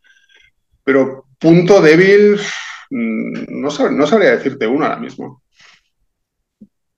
La. Yo, te- yo tengo uno clarísimo, pero primero que. Fernando, ¿tú qué opinas? Pues eh, más o menos lo mismo que Alberto. Eh, Jordi, seguro que, eh, corrígeme si me equivoco, seguro que el punto débil que dices tú es la maquetación. Ese es el primero. Sí, sí, Ah, hay más. Vale, vale. Hay más. ok, luego, luego nos dos cuentas. sí, no. Punto débil. Hombre, eh, punto débil, mira, eh, no lo sé. eh, yo en, en lo que el único punto débil que puedo ver, así un poco desde, desde la otra punta de- de- de- de- del mapa, eh, es quizá la, la- la cada vez eh, más complicada o más difícil distribución también porque no hay kioscos, ¿no? Pero bueno, eso ya es entrar en los temas empresariales que, que- que- No, nos Que yo no referíamos más a contenidos, ¿eh? no. Ah, ah, contenidos. Sí. Pues mira, contenidos, hombre, yo creo que se abarca un, un poquito de todo. Evidentemente, son 100 páginas al mes en las que no se les puede dar cabida a todo lo que le gusta a, Pepito, a Manolo, a, Juan- a Juanito y, a Manolita. No, se- no, no cabe todo. Entonces hay que tener un criterio selectivo, en este caso, pues el del, señor director, eh, César Martín, que es, eh, aunque tengamos los demás carta blanca mm, para, para poder hablar de nuestras patatas, pues eh, el, el- encargado de ordenar todo eso y el, que tiene el que toma las decisiones finales, pues es él, ¿no? Y ya digo, no se puede abarcar todo, entonces es imposible hacer algo al gusto de todos, ni siquiera al nuestro propio, porque Alberto la haría a su manera, yo la haría a la mía, vosotros a la vuestra, en fin. Mm, a nivel de contenido, yo no le veo, no le veo puntos flacos ni, ni, ni que tengamos carencias de, de- de algún tipo. Y como he dicho ya más de una vez, eh, eh, no es porque esté yo dentro, eh, que va, en absoluto, pero yo creo que el- a nivel de, de- de textos, a ver, tú coges ahora algunos textos de revistas de los 70 y, y son verdaderamente sonrojantes, o de los 80. En los 90 ya pegó un subidón tremendo, pero yo casi te diría que a nivel general, ¿eh? a nivel global, en los últimos 10, 12 años quizá estén los... No hablo solo de César, porque él siempre se ha mantenido, y hablo de los demás. Eh, el nivel ha subido, ha subido considerablemente, pienso yo. ¿eh? Y no tiene nada que ver conmigo, ¿eh? que, que yo escribo, que yo escribo como hablo, o sea que no. Jordi, tú que... Bueno, yo iba, iba a apuntar el tema de la maquetación, que hombre, podría ser más bonita la revista, yo creo. Y... También podría ser más fea. Sí, bueno, costaría, ¿eh? Por eso. De... No, me acuerdo yo que sé, las típicas fotos esas con. parecían pasadas por un filtro ultravioleta siempre, no sé. Era como una, una cosa un poco rara. Y... Pero precisamente por eso las recuerdas. Bueno, sí, sí, pero no para bien precisamente. Pero bueno, Bueno, tiene su encanto. ¿eh? Lo reconozco. Pero bueno, no, y luego también yo creo que ha cambiado mucho ahora porque el, digamos, el, el peso de la industria discográfica es, es, es, es poquísimo a nivel de, de influencia mm, de la publicidad, todo esto, pero sí que oh, en la época de vacas gordas se notaba mucho que había contenidos que eran puramente eh, intercambios publicitarios, incluso había notas de discos, cosas de estas, que posiblemente en todos los medios haya existido, ¿no? Pero precisamente cuando el Popu siempre iba como de, pues un poco lo que decíais antes, no nos vendemos, no sé qué, a mí me chirría mucho ver a, según, a según quién con cuatro páginas o seis en, en Popular 1, ¿no? Porque era como, bueno, Entiendo que hay peajes que hay que pagar, no, no lo critico y desde luego no voy a ser yo quien, quien critique su, su, visión empresarial porque han aguantado 50 años cuando nosotros a nivel de, de, de revista de papel y tal, mm, no, no pudimos, ¿no? Pero sí que a veces a mí eso me chirriaba, ¿no? De somos, pasamos de todo, somos actitud, rock and roll, no sé qué, y de golpe pataplom. Veías ahí un artista y decías, esto está ahí por, por compromisos comerciales, ¿no? Vale. Y ¿Cuál, para- es el problema de que, ¿Cuál es el problema de que entre 100 páginas mensuales haya 6, 8 o 10, las que sean, que sean como, como dices tú? ¿Cuál es el problema? Bueno, Siempre hay que quedarse el- No, el siempre hay que problema. bueno. Ok, ok que esas 8 Que o 10 sí. páginas o las que sean se podrían dedicar a, a glorificar todos los meses la discografía de Manowar, como decíamos antes. Por ejemplo, vale, pero ese pequeño peaje que, que- que hay que pagar ha servido para que ahora estemos celebrando el 50 aniversario. Pues seguramente sí. Es un Sí. precio ínfimo, irrisorio, y que cualquiera estaría dispuesto a pagar, cualquiera. ¿Sí o no? Bueno, pero habrá que decirlo, ¿no? Bueno, se está diciendo.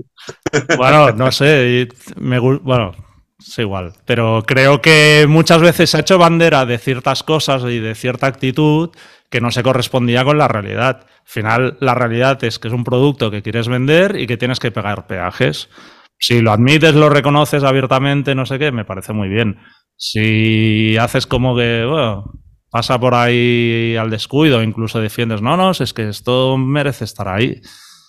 Pues, y ya digo, eh, que seguramente en, lo- en- en los últimos años no, no se nota tanto, pero hostia, en ¿Alguien los cree, que esta 80, portada es 90. comercial?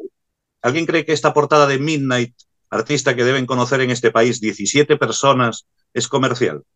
Pero, pero es que no estoy hablando de eso. No estoy hablando de eso. Y como eso Tú- muchas, ¿eh? No, pero mirar las revistas del 89, del 90, tal. No, pero ahí también puedes, puedes confundir igual interés comercial con, con amistad con ciertos artistas. ¿eh? Cuando recuerdo ciertas portadas, no era por el hecho de vender simplemente, sino por el hecho de que eran colegas. También- Sí, pero no, no, no me refiero tanto a portadas o no sé qué. Bueno, es que. No, sí. incluso portadas. O sea, poner una portada de según qué gente, puedes llegar a pensar que igual no es tan rock and roll como meter a Axel Rose por enésima vez. Simplemente era por incluir a amigos, lo cual tampoco está nada mal. Yo las portadas no recuerdo ninguna que chirriaba. O sea, no creo que hubiera portadas de interés. O sea, lo que se refiere Jordi, que eran pues las típicos artículos de estos, pues que se notaban que eran intercambios publicitarios y al final yo creo que eso ya no existe o tal. Y ya está, y que al final, pues como fan, te molestaba verlo. Es que es más una reacción, al menos tal como lo veía yo, ¿no? ¿Sabes? De qué hace esta mierda aquí, yo que como es Manowar, ¿no? ¿Sabes? O sea, había ese punto de, de tal que quizá no sé por qué en el Popu, como quizá por lo que sea, seguro que todas las revistas de una manera u otra pasaban por ahí.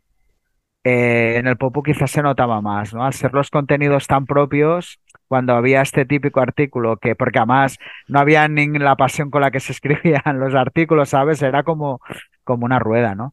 De todas maneras, bueno, yo en esto soy, creo, a nivel global, yo creo que la revista ahora está en un momento bastante interesante. Sí que pienso que decía Fernando, creo que los, igual son 10, que igual son 8, 7 o 11, ¿no? No, no, no sé valorarlo en el tiempo. Sí que creo que tuvo eh, durante la primera parte de los 2000 un pequeño bajón, le noté yo, ¿no? Había, creo que la revista se estaba recolocando como la propia industria, ¿no? Y ahí noté que, que faltaba gente con carisma, peso, ¿sabes? Creo que sí que tuvo una época un poco más eh, extraño. Yo tal como la recuerdo, ¿eh? Quizá porque también a veces depende del momento personal, ¿no? Pero sí que tengo la impresión que en los últimos años eh, la revista está como muy viva otra vez. Es cierto que siempre se habla de la maquetación, tal, pero es como todo, es que ahora ya es parte de la identidad de la revista, ¿no? Sí que es verdad que en algún momento eh, pues chirriaba o, quizá pues a lo mejor los tiempos pedían otra cosa y a lo mejor tú mismo estabas, no sé, querías otra cosa, ¿no? Y aquello te chocaba, pero es que ahora creo que si cambiara esa maquetación es que es tan personal que, que ya no tendría sentido, ¿no? Ahora sí que... a, a- mí una entrevista con Glenn Danzig le pusieron un fondo de color rosa. O sea, me acordaré, o sea, me acuerdo todavía. o sea, O sea, es No, como, era ¿qué bueno, era un poco, pero Sí, esos que fondos como difuminados que había, ¿no? Eran una cosa un poco Un extra. delirio lisérgico total. Sí, bueno, sí, cuando sí. entró supongo la maquetación aquella más, eh, que ya no era artesanal, ¿no? Que se podía hacer con ordenadores, supongo que daba pie a hacer ciertos experimentos, ¿no? Me imagino que iba por ahí, ¿no? Y era como, bueno, ¿no? Las grabaciones digitales, que todo el mundo hacía sus cosas.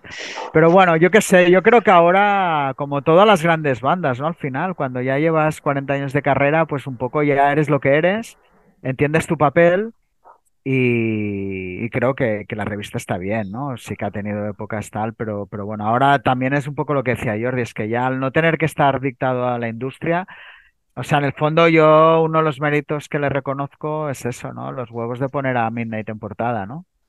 Cuando hacer un especial de metal underground que ni las revistas de, teóricamente especializadas lo hacen, ¿no? Sí, sí. Y bueno, no sé, tampoco me gusta mucho fijarme y- en lo negativo. No, y dicho esto, también una de las cosas que me ha decepcionado del número especial, no, no por la revista, ¿eh? ¿no? sino por la industria, es que no hayan tenido mucha más publicidad. O sea, me parece una falta de respeto por parte de la industria musical en España que todo el mundo que es alguien, cualquier empresa tal, no se haya anunciado en este número. Porque creo que se lo merecían. Ya. Estoy de acuerdo. Eh, Sí, eso, bueno, es el precio un poco que hablamos del reconocimiento, ¿no? Yo creo que, que al final parece que nadie... Sí, pero este, al final, eh, aunque te parezca la peor revista del mundo, una revista que lleva, o sea, que llega a su 50. 50 aniversario, o sea, tío, apóyales, ¿sabes? Porque... Y eh, Bueno, está clarísimo. es así. Eso sí, ya, eso sí, ya vendrán luego a, pe- a pedir favores. Eso, eh, no Sí, sí, sí, sí, eso... ¿Qué me, qué me vas a contar? Ya, eso. Por eso, bueno, por eso. If I ever were to lose you, I'd surely lose myself. Everything. Y nada, bueno, hablando un poco precisamente de, esto, ya vamos encarando el final. Pero, ¿cómo veis el futuro de, Popular 1? La prensa musical, sobre todo la prensa en papel, pues es, un momento complicado en general. ¿Cómo, ¿Cómo veis vosotros el futuro, Fernando? Pues mira, eh, a nivel de, de yo creo que seguirá ahí mi- mientras, mientras el cuerpo aguante, eh, el de César el primero. ¿Y por qué? Pues porque aunque el target eh, de público que, alcanza ahora, mm, en su inmensa mayoría, igual en, no sé, por decir un porcentaje, pues en un 75%, es superior a, los es público superior, supera los 40 años de edad, gente que, eh, ha crecido, que hemos crecido, ¿no? Eh, con el Popu.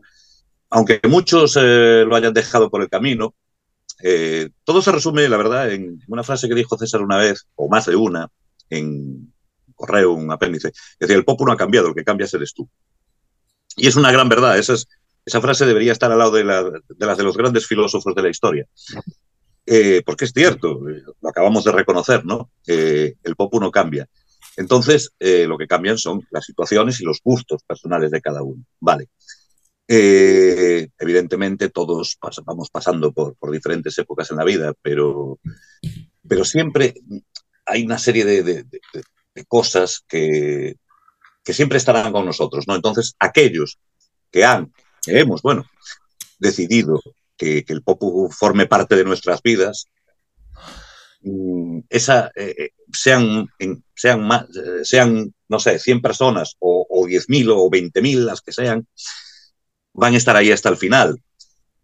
El resto, los que unos irán bajando, otros se subirán. Hombre, también a mí me consta que no muchos, pero sí conozco alguna gente, pues eso, de 20 y pico, 30, que, que, se enganchó a la revista hace pocos años. Y bueno, pues eh, ahí siguen. No sé si serán lo suficientes como para, para perpetuarla, pero, pero bueno, mm, mm, no es un relevo generacional propiamente dicho, porque no llega a tanto, pero eso le pasa, le pasa al rock también. Si el día de mañana, el año que viene, o dentro de dos o de cinco, vuelve a haber un boom, pongamos, pues como el grunge, por ejemplo, que con el que muchísima gente eh, miles y miles y millones de personas a lo largo del mundo se engancharon al rock, pues si vuelve eh, a haber otro movimiento sísmico de esos que, que, revolucione la escena, la industria, pues eso lógicamente acabará favoreciendo a, a revistas como, como, Popular 1, ¿no? Entonces, el futuro, mmm, como se suele decir, virgencita, virgencita, que me quede como estoy. Yo creo que de momento es, uh, hay, hay para, para bastante tiempo. Uh -huh. Alberto. No, exactamente de acuerdo en cada palabra, sí, sí. Son después de 50 años y celebrando el presente, yo espero que el, el futuro pues, sea todo lo, todo lo, fantástico que está siendo el presente actualmente también. Es como comentaba, no, depende solamente de hasta que el cuerpo aguante de, César o de quienes estamos escribiendo ahí o de quienes van a entrar a escribir en, breve, en los próximos números, quien sea. Depende también mucho de, todos esos lectores, esas generaciones de lectores. El Popu es, la gente que lo lee también. Entonces, es hasta que todo nuestro cuerpo, todas nuestras ganas aguanten, ¿no? Y espero que sea por mucho tiempo. Yo soy fatal haciendo pronósticos, pero espero que espero ser todo optimista, que, que me ser la, la, la, tener la ilusión que tengo cada vez que leo, cada vez que escribo en esta revista, que es extensible a la, a la ilusión de, de, de, todo el mundo que la lee cada vez que, que cada mes llega a sus manos, ¿no? Entonces, bueno, espero que sea tan, tan fantástico como, como estos 50 años recién cumplidos, la verdad. ¿Tú, Richard?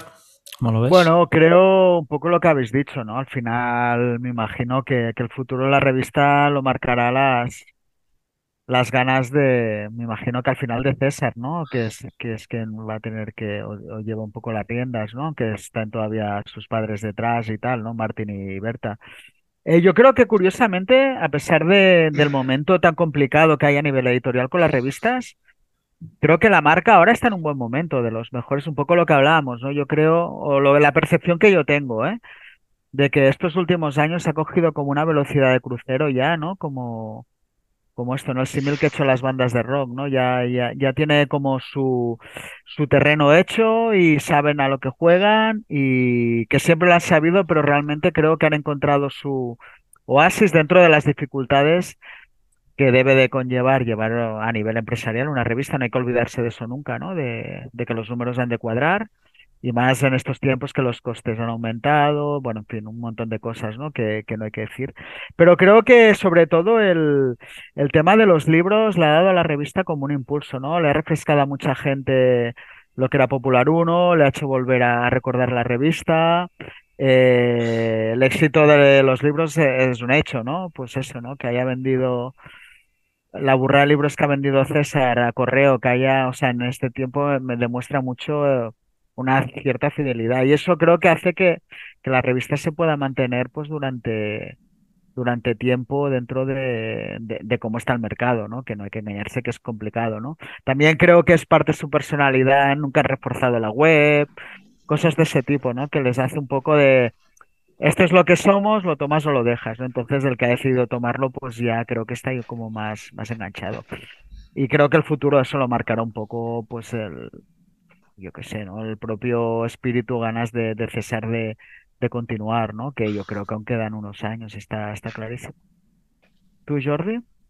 Sí, yo bueno, siempre había comparado ¿no? que hacer unas revistas como tener una, una banda y obviamente Popular 1 es una banda ya súper clásica y pues eso, dependerá más que de, yo creo el público va a estar ahí, va a depender más de si de la motivación que siga teniendo César o, o la familia Martín en, en, seguir el proyecto, que supongo que uno, unos cuantos años más todavía, todavía la van a tener. Y cuando se les acaben, pues oye, no quedará más que quitarse el sombrero, aplaudirles y habrán tenido una trayectoria que no tiene igual en este país y probablemente en ninguna parte del mundo. Así que espero que, que, que mantengan la fuerza y la motivación porque, porque, vamos, será un día, si lo llegamos a ver, será un día triste que no ver Popular 1 en, en el kiosco. Yeah. Yo creo que ni lo anunciarán, ¿eh? en su propio estilo, ¿no? Un día dejará de salir, ¿no? No iremos Exacto. al kiosco, o sea, iremos al kiosco y, y ya no, ya, ya no estará, pero bueno.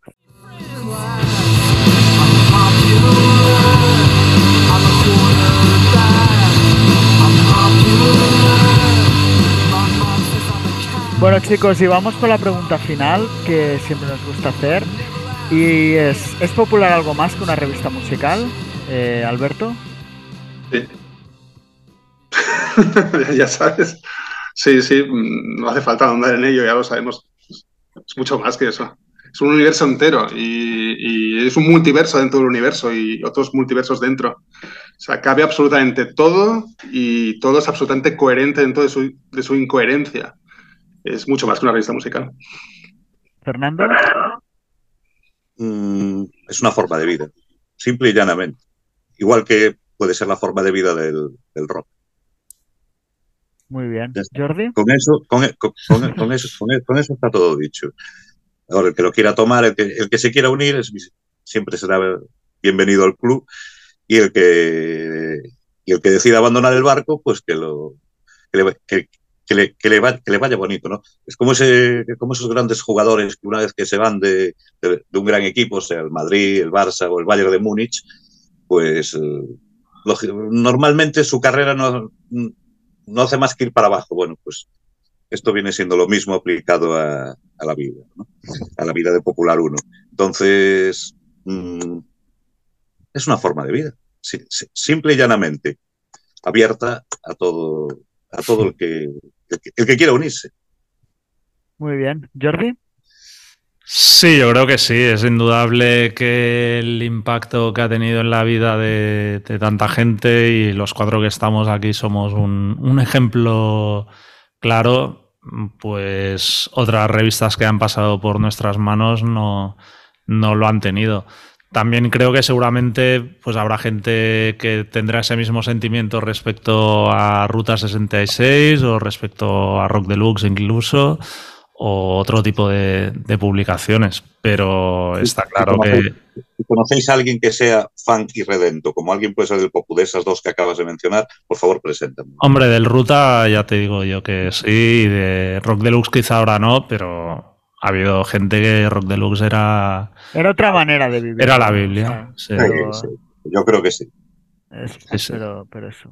Y, y eso, pero vamos, sí, yo, yo- yo creo que sí. ¿Tú, Richard? Sí, absolutamente. O sea, al final, de hecho, incluso la parte extra musical siempre, al final casi te acaba interesando más que la propia musical, ¿no? Poco hablábamos de lo, lo primero que nos íbamos era secciones tal que, que tenían tanto de música como de otras cosas, ¿no?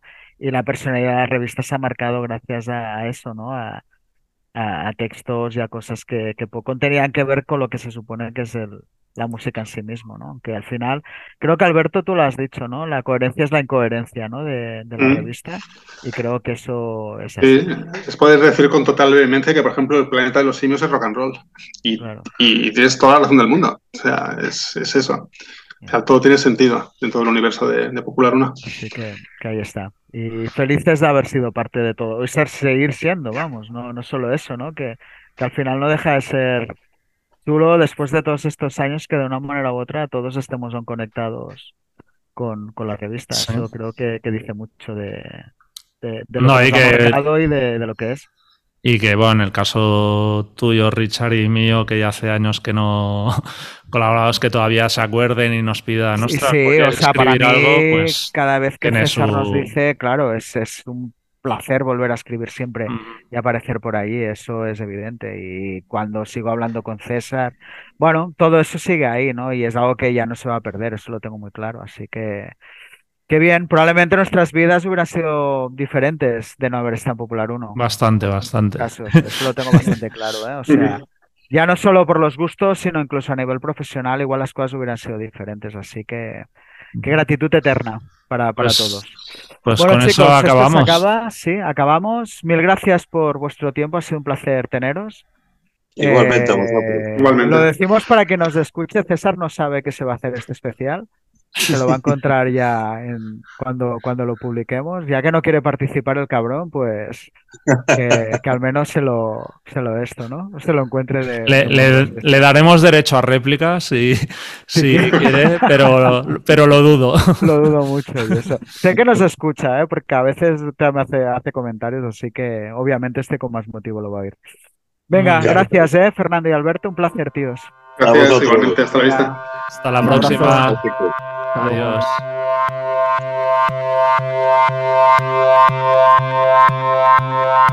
Oído, visto, leído. Pues vamos con las recomendaciones de oído, visto, leído, Richard. Pues de oído voy a tirar un poco años atrás eh, y voy a hablar del segundo álbum de Jellyfish, Split Milk, que ha salido una reedición y bueno, ya obviamente tenía el álbum y tal, pero bueno, había un montón de demos. Yo no tengo la famosa caja esta, se me escapó en su momento, creo que muchas están ahí. Y bueno, la verdad es que, bueno, lo típico, el libreto está muy bien explicado, el proceso del álbum y... Bueno, que lo haya oído sabe del tipo de disco que hablamos y el que no es un poco difícil de, de explicar. No es un álbum de pop rock Pop barroco, barroco, sí. muy barroco, pero no en el mal sentido. O sea, realmente todo el barroquismo estaba en función de, de la canción. Se nota que es un disco donde un poco lo que explican todo el mundo acabó al límite. De, de hecho, la banda un poco ya no duró mucho más, donde pues las expectativas comerciales que podía tener el grupo no se cumplieron. En fin, todos los tópicos que pasan cuando, cuando una banda graba un disco tan enorme y no, no pasa nada, ¿no? Pero la verdad es que el álbum podría haberse quedado desfasado. Yo no lo veo así, todo y que lo he ido oyendo con el paso de los años regularmente y lo tengo como muy vivo. Pero también mola mucho a veces las demos porque ves un poco el proceso ¿no? de la canción más desnuda, sobre todo en un disco tan súper producido. Y bueno, realmente es que es un álbum bastante... O sea, cuesta encontrar un, un disco que se parezca ¿no? a Split Mill. Todo y que tiene pues cosas lo típico, ¿no? Estas influencias siempre Queen. A mí siempre me recuerdan un- algunas cosas de Supertramp, ¿no? Hay Sí, Beach Boys, Beatles, sí. pero, Beat- pero al final realmente era una banda que, que sonaban a, a ellos, ¿no? Y bueno, los dos líderes, ¿no? Roger Manning y Andy Stramer. No, Andy, sí, Andy Sí. Stramer, sí, Andy Stramer. Eh, bueno, nunca han acabado de volverse a juntar. Creo que está bien, ¿eh? No sé, ahora una reunión de Jellyfish No creo que tuviera no, mucho no tengo ni sentido ni tal, así que queda como muy curioso, ¿no? Como sacaron solo dos discos, el primero es casi igual de bueno, o para algunos mejor, y, y todo el culto que se ha creado alrededor de, de esos dos discos. Pues yo no he ido, voy a hablar también de una obra grandilocuente, aunque más reciente y mucho menos acertada, que es el triple disco que han sacado Smashing Pumpkins, que ahora por fin ha salido el, el último acto de Autumn, que es como se llama la obra en global. Y aunque es un pelín mejor que las dos primeras, pero es que las dos primeras eran tan malas Ya. que no hemos mejorado mucho. Eh, bueno, una vez más, pues eso, la Billy Corgan en un poco perdiendo el norte, sin saber aprovechar realmente, yo creo, el, talento que, que tiene la banda, obsesionado con los teclados ochenteros y temas que no, que no aportan nada y además la vendida está de moto, que es como el fin de la trilogía que empezó con Melancholy y tal, o sea, no, no hay por dónde pillarlo. No sé, ya... Así que Admiro que lo hayas oído, bueno. Sí, no, porque bueno, al final tengo curiosidad Ya, yo por, es que, por ver lo que hace ya, este hombre. Pero, Pero estado absolutamente missing. ¿eh? En visto, bueno, tenemos aquí, si oís, es nuestro vecino que parece que nos huele, ¿no? Cuando Sí. nos ponemos a grabar. Así que si oís un ruidillo de fondo en, ahora en la sección, pues pedir disculpas, pero lleva aquí tres horas y no para. Sí, sí. Y esto, de hecho, en visto, voy a hablar de una peli súper extraña que vi el otro día en Filming, que se llama Ángeles Gordos, que es de Manuel Summers, que para quien no conozca a Summers, bueno, aparte de ser el padre del, líder de Hombres G, era un cineasta que sobre todo en los 70 y 80 fue muy popular, eh, principalmente por unas películas pues, de moda de cámara oculta, donde, bueno, ahora es muy común esto, pero en aquel momento... Y bueno, a mí sus películas siempre me han gustado más o menos, pero esta no la había visto y me llamó la atención que era una peli hecha en Estados Unidos, se ve que era un cineasta de culto. Y la, la peli me hizo reflexionar mucho porque va sobre dos personas gordas, de ahí el título Ángeles Gordos. De hecho, él sí, ella podría pasar hoy en día como una curvy guapa, ¿sabes? Pero también es interesante ver la percepción que se tenía, ¿no? De, va sobre que se enamoran por carta y ambos se engañan sobre quiénes son, ¿no? Y entonces, bueno, ahí se crea una serie de, de bueno, de Malentendidos, situaciones, malentendidos y bueno, al final pues, bueno, como te pueden, no voy a hacer spoiler, ¿no? Pero como uno se puede imaginar, pues acaban juntos y tal. Y la verdad es que la peli me hizo, primero que está bien, quiero decir, es una ¿Pero es peli- en inglés o en Es en español? español, pero al menos la versión que había en filming en español. Miré, pero no, no había... Ajá. Yo creo que los actores son americanos, con lo cual esa peli se tuvo que rodar en, En en inglés. inglés, ¿no? Ujú.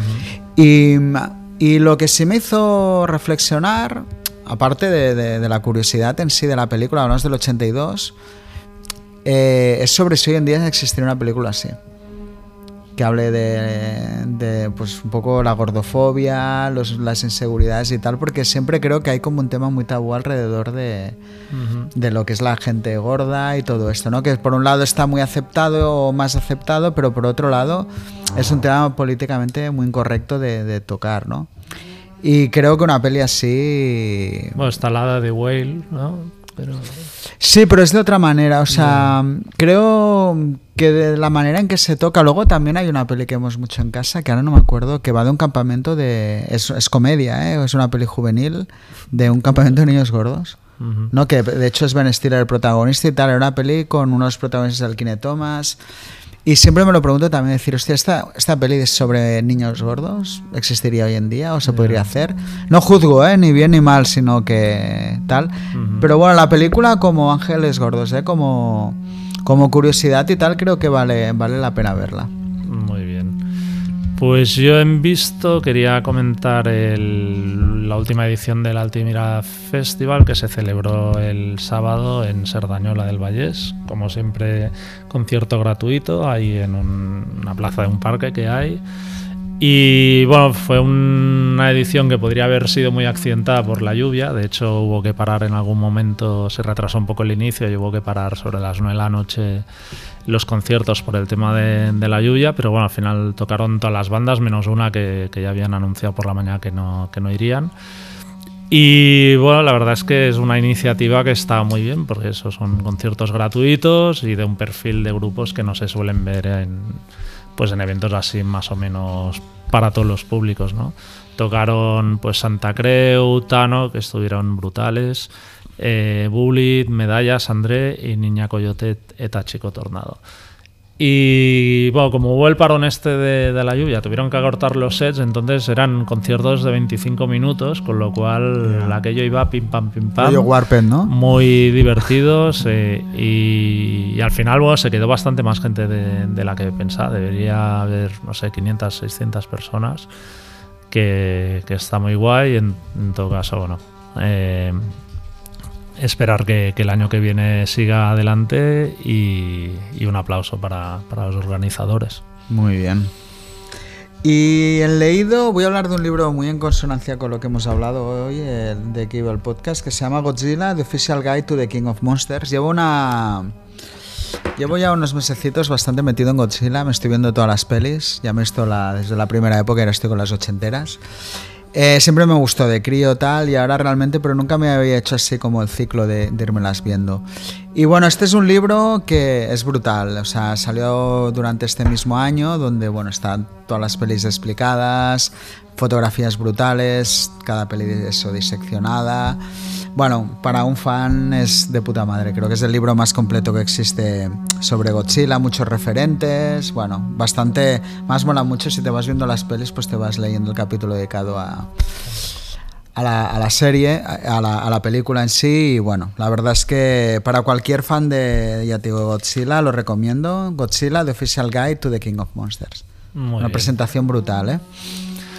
Pues yo he leído, quería comentar el artículo de Nando Cruz para el diario.es que se, titula La subida desorbitada de cachés impide a un pequeño festival de éxito seguir adelante.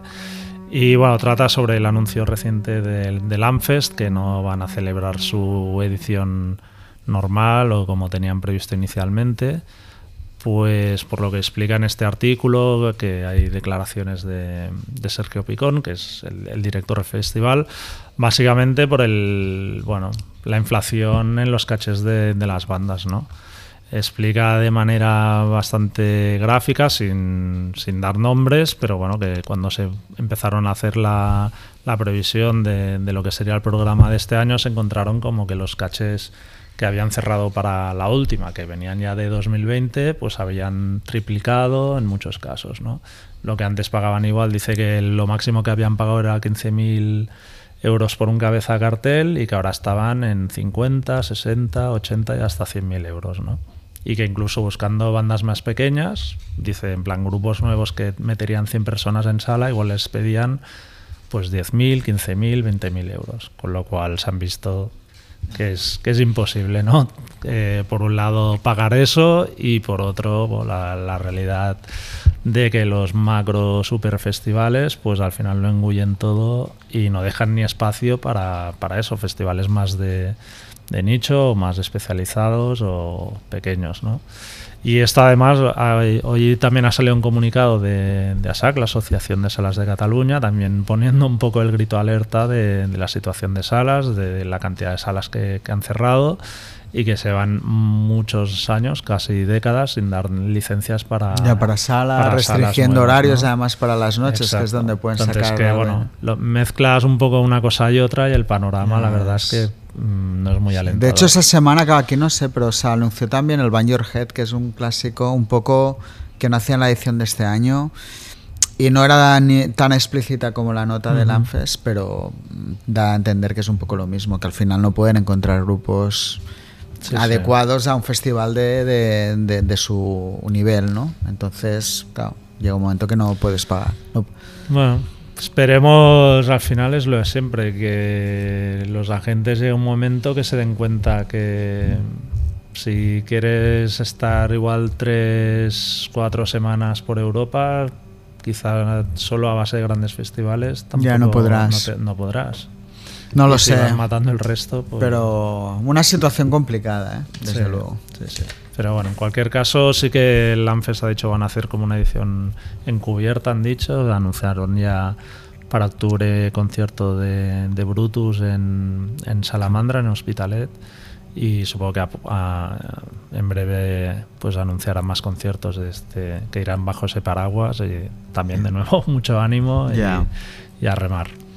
Muy bien, pues nada, hasta la semana que viene. Sí, a ver si no está el vecino. El vecino, este, tal, también le decimos adiós al vecino. Venga, hasta luego.